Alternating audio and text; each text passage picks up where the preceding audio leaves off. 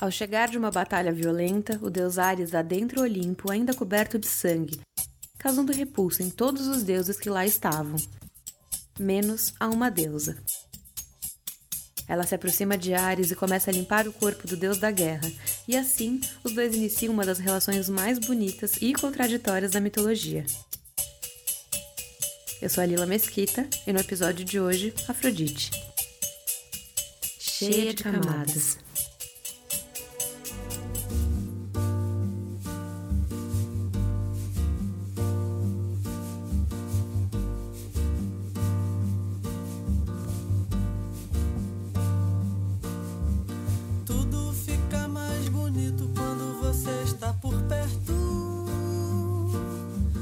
send me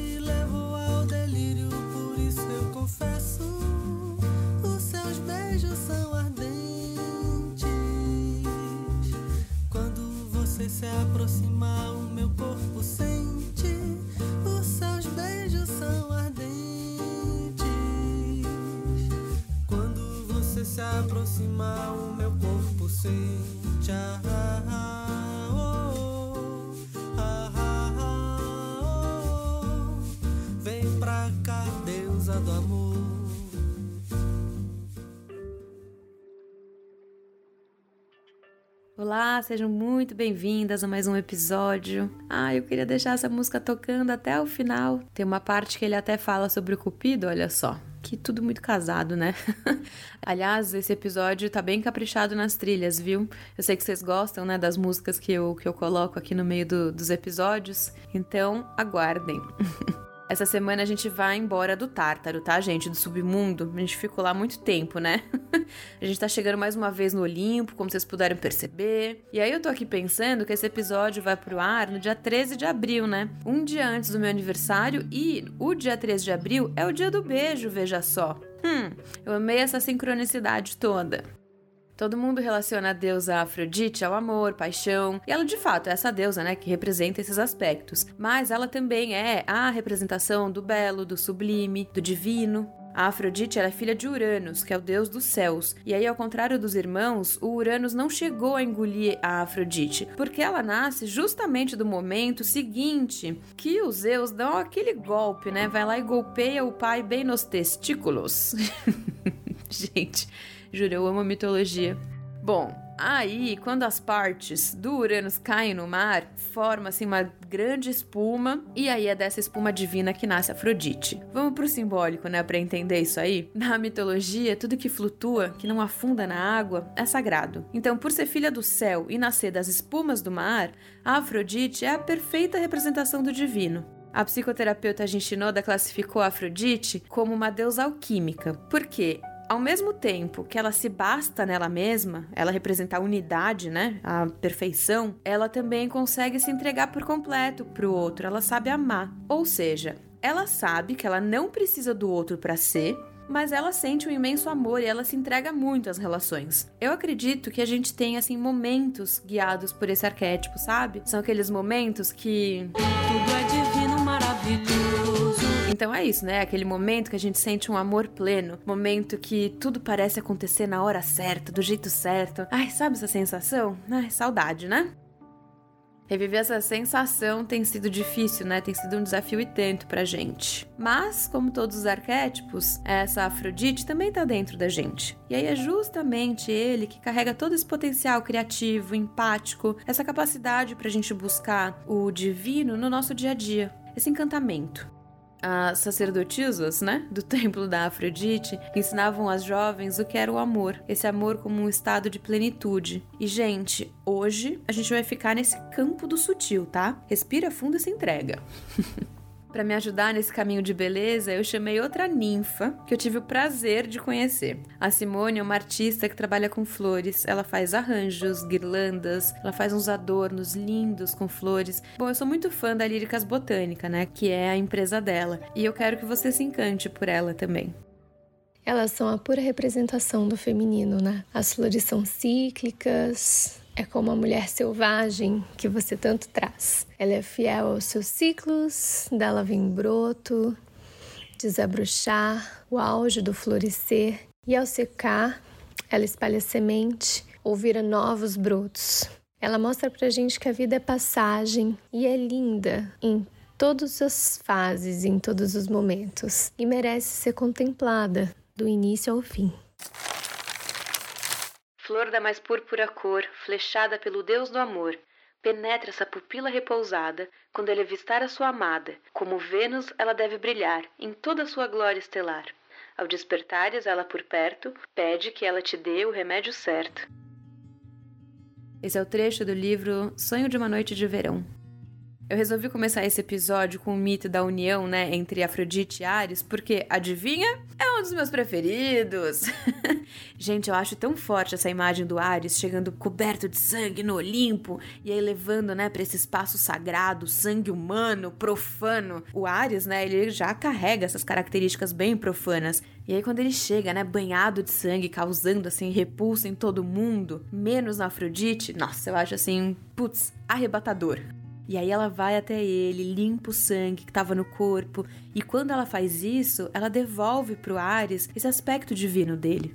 Afrodite entende que todo mundo merece receber esse amor puro, pleno. Vale dizer aqui também, pequeno detalhe, que assim que a gente quase esquece, né? Afrodite, ela era casada com o deus Hefestos, que é o deus da forja, aquele deus que deu a machadada na cabeça de Zeus para nascer Atena. O Hefestos, ele era o único deus feio do Olimpo. Ele era um deus assim recluso, ele vivia dentro do vulcão Etna, ninguém queria nada com ele. E aí mais uma vez Afrodite leva o seu amor pleno até ele, faz esse amor chegar em todos os lugares. A relação entre Afrodite e Ares representa a união entre o sagrado e o profano, a alma e o corpo.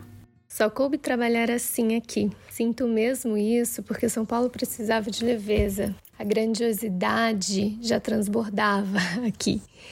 Eu queria entregar para as pessoas o que eu acredito. Era o meu caminho de memória, de afeto em forma de flor. E hoje, até hoje, sem um formato determinado, eu sigo com a líricas e eu só sei que a flor é o nosso fio condutor nessa estrada. E parece que eu tô só no começo, no comecinho dela. Aqui, nessa selva de pedras, que tem canto de pássaro e muito amor. Ai, gente, não dá assim uma uma força extra pensar que a gente ainda tem essa esse potencial de enxergar o belo diante de tanto caos e em grandes cidades e agora, né, em plena pandemia. Eu acho que quando a Simone traz, né, que trabalhar em São Paulo era a única forma, era o único jeito, eu acho que esse é o ponto. Tem coisas que estão postas, a gente não consegue mudar, mas o que a gente pode fazer sim é tentar melhorar sempre essa, essa situação. Eu tenho um pouco de medo de parecer isso um pouco papo de coach motivacional, porque não é sobre isso. É sobre a gente conseguir ir no detalhe, a gente conseguir ir na falha. A gente vai chegar mais pra frente nisso. A gente conseguir ir no detalhe, a gente pegar ali aquela brecha e transformar essa brecha no belo, no divino, conseguir enxergar esses pontos, sabe? Tô aqui divagando, né? Ah, e voltando pro áudio, gente, vocês conseguiram ouvir o passarinho cantando no fundo? Juro, é, sim, surreal, né? Não foi combinado, tá? Eu acho que, de verdade, Simone é uma ninfa, Branca de Neve, sei lá. Mas é isso. O meu ponto é justamente a gente treinar o nosso olhar pro belo no nosso dia a dia, apesar de tudo. Acho que é isso, apesar de tudo.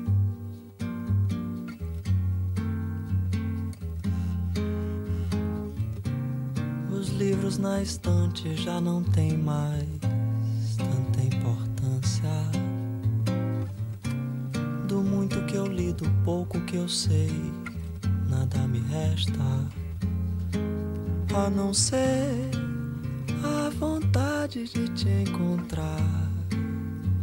Motivo eu já nem sei, nem que seja só para estar ao seu lado só pra ler no seu rosto uma mensagem de amor. Oh, oh, oh, uma mensagem de amor.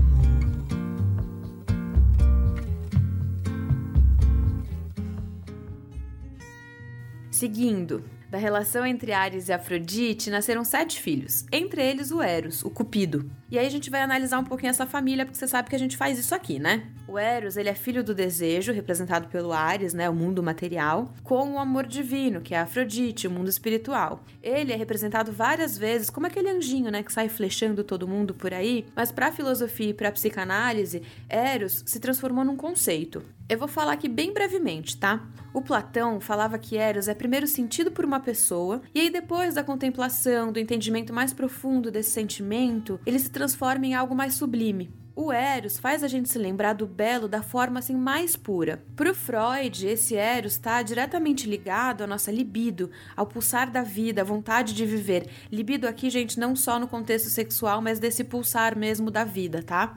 É claro, gente, isso daqui é muito superficial. Não dá tempo da gente se aprofundar mais ainda nesses conceitos.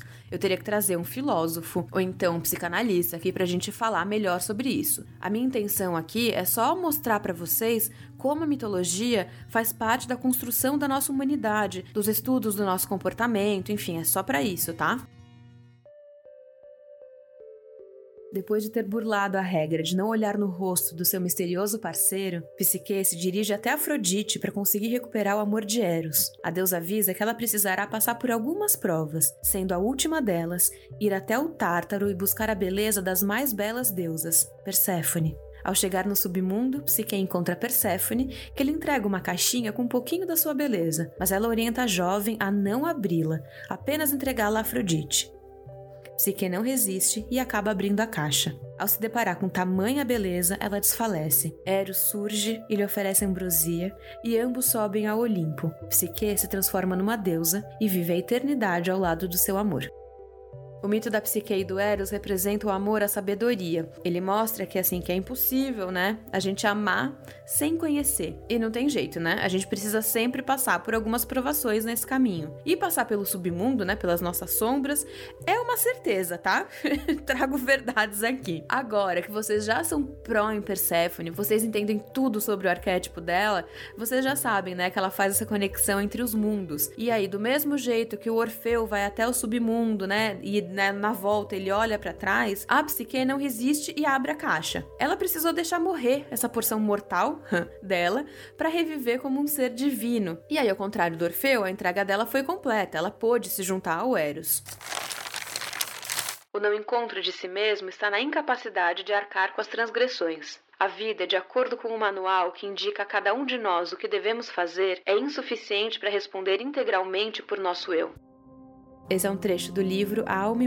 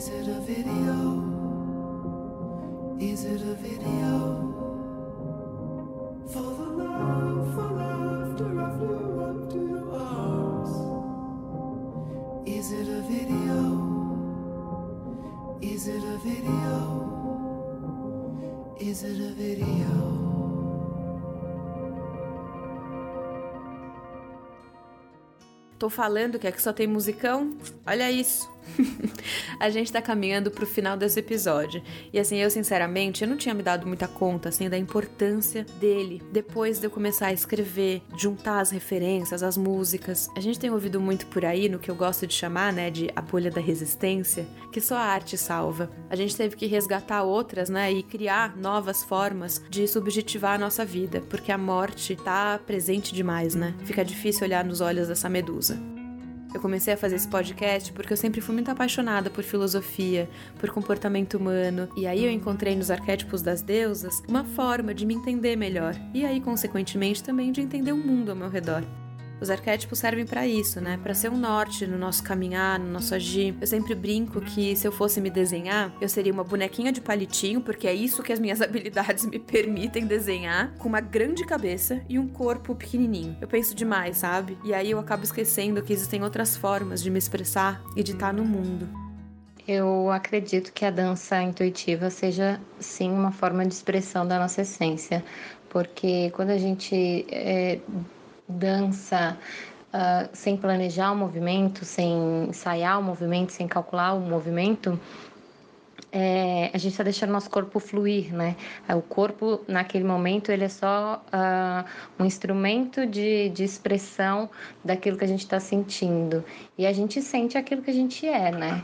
Então, essa dança intuitiva, ela, com certeza, ah, trabalha aquilo que a gente é por essência, assim aquilo que a gente não, não precisa pensar para ser, a gente naturalmente uh, é e age, sabe? Então, eu acredito sim e, inclusive, só sei dançar dessa maneira. Essa que acabou de falar é a Carmen Castilho, minha amiga, meu amor. Ela é uma dessas pessoas que a gente pode chamar de artista, sabe? Ela fotografa muito bem, dança, canta. Quando eu conheci ela, eu logo me apaixonei pelos vídeos que ela fazia cantando com a filha dela, com a Valen. Nossa, era uma das coisas mais bonitas que tinham. Elas gravavam juntas, assim, cantando Gal, Betânia. Era muito emocionante. Minha Bahia, amiga, não?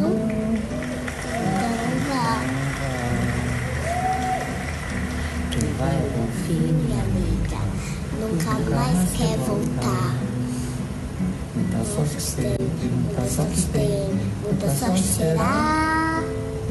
Você já foi à Bahia, nega, não? Então vá. Lá tem caruru, então vá. Lá tem vatapá, então vá. Lá tem musa, então vá. Se quiser sambar, então vá. E já foi. É desse amor que eu tô falando, dessa forma de estar no mundo assim com muito encantamento, sentindo esse mundo de todas as formas, com todos os sentidos, usando o nosso corpo. Eu sempre me emociono vendo e agora ouvindo, né, os vídeos da Carmen e da Valentina cantando juntas. Eu acho que essa é a forma mais bonita que a gente tem de roubar o tempo de Cronos, transformar esse tempo que simplesmente ia passar em memória. E memória da boa, viu?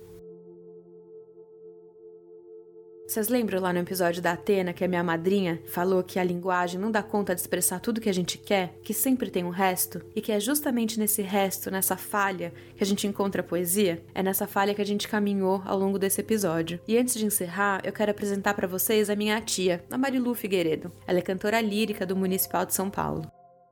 Minha experiência com as canções que mais gosto de cantar me fazem perceber, me dão sensações corporais e emocionais muito maiores e profundas do que quando eu simplesmente recito a poesia para decorá-las. E o que, que eu posso concluir com isso?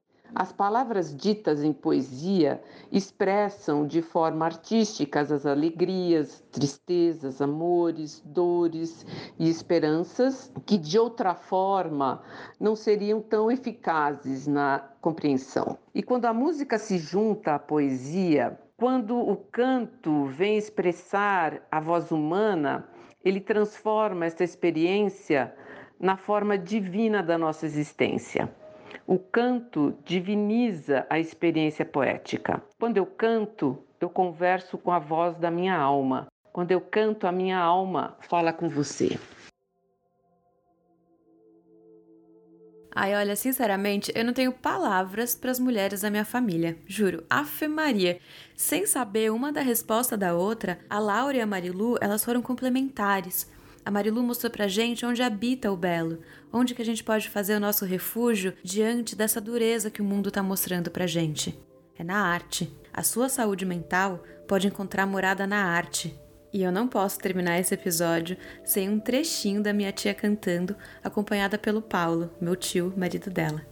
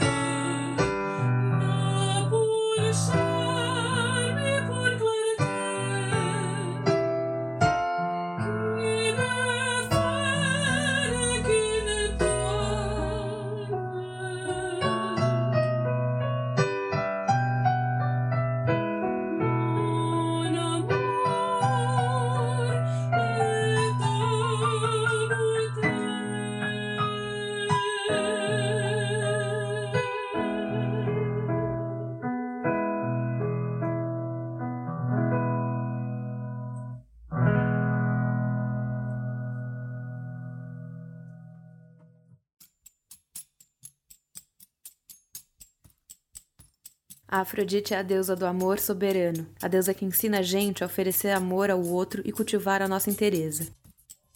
Ela mostra que sem a sombra não existe luz, e é justamente por isso que a gente deve levar beleza à escuridão eu quero sugerir que vocês procurem por duas imagens que ilustram bem esse episódio. O primeiro é um quadro, que é super famoso, chama O Nascimento de Vênus, do Botticelli, e também tem a escultura Psique Reanimada por um Beijo de Amor, do Antônio Canova.